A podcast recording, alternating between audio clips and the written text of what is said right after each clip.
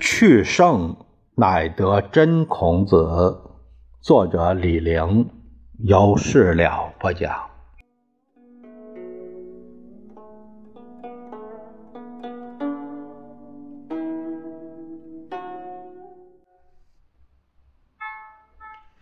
这节我们就看看孔子讲的小人君子。君子什么是君子？什么是小人？这是个值得讨论的大问题。君子和小人不是孔子的发明，在他之前，人们就使用这两个词，先秦古书使用的很普遍。十三经几乎每部都有两个词，这两个词，子书也很普遍，东周今文也有这个词。荀子说：“君子小人之反也。”他们是一对相反的概念。君子小人，古人一直讲，即使晚到清代，大家也讲。后世的用法主要是着眼于。道德高下，比如《儒林外史》吴敬梓讽刺当时的知识分子，认为他们太无形。凡把琴棋书画各善异能的四个市井戏民看作君子，古书和《镜花缘》里也都有海外奇谈的君子国。道德高是君子，道德低是小人。这是后起的概念，孔子以来的概念。孔子以前不一样，至少不完全是这个意思。君子小人，从根子上讲，从来源上讲，首先是指出身的不同，它是以血统高贵、血统低贱划分的概念，也是一种阶级概念。阶级社会当然要讲阶级分析。什么叫阶级呢？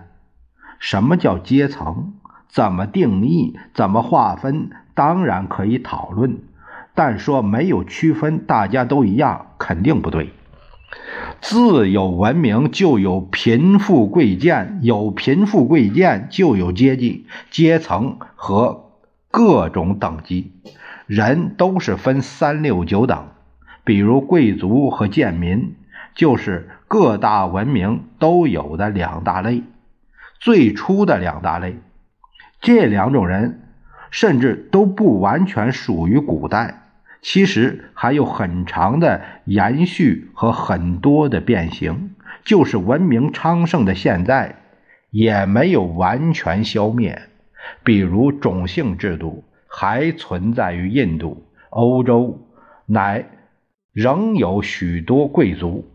美国废奴后，奴隶也没从地球上消灭。全世界至今仍有两千多万。君子的本来含义是贵族社会的成员，甚至包括女成员。贵族社会是按血统关系组成，它的成员只要是同性。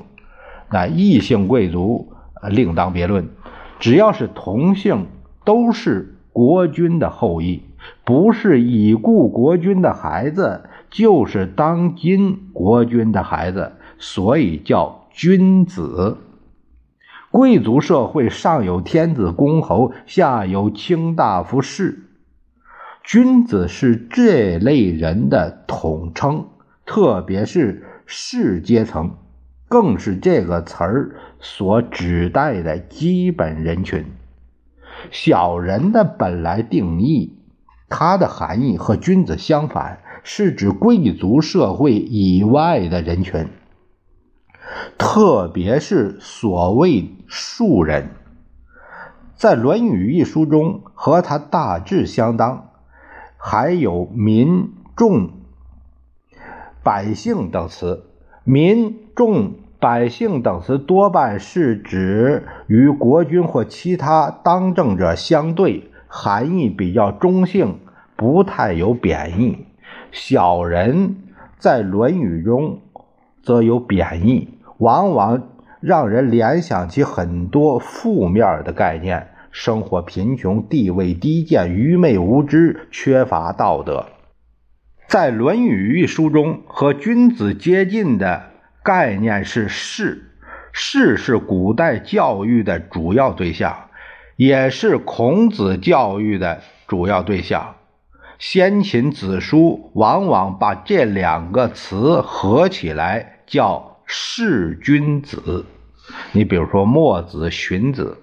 古代与君子有关还有一个词是大人。大人与小人相对，含义相反。比如孟子就总是拿这两个词对着讲：小人是劳力者，大人是劳心者。劳心者治人，劳力者治于人。孔子三位有魏大人，大人和君子也是含义接近的词。前面已经说过，在《论语》一书中，人和民对。言有别，前者是君子，后者是小人。呃，这是讲了半天，这个李陵教授从这个血统的贵贱来阐明什么是君子，什么是小人。关于这一点呢，有个很可笑的一个解读。就是曾经有人，啊，把这个小人，呃，指，呃，指代说成是小孩儿，啊，这个婴儿，这是，呃，真是误人子弟啊，相当愚蠢，还不是可以说啊，呃，他的讲座呢，还曾经在我们大陆流行过，呃，我也听过。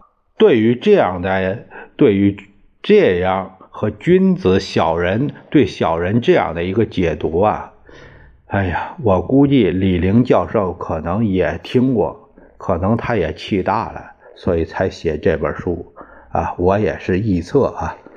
呃，下一节我们会讲孔子为君子重新呃下定义，身份君子和道德君子。我们这一节呢，先聊到这儿，下一节我们再会。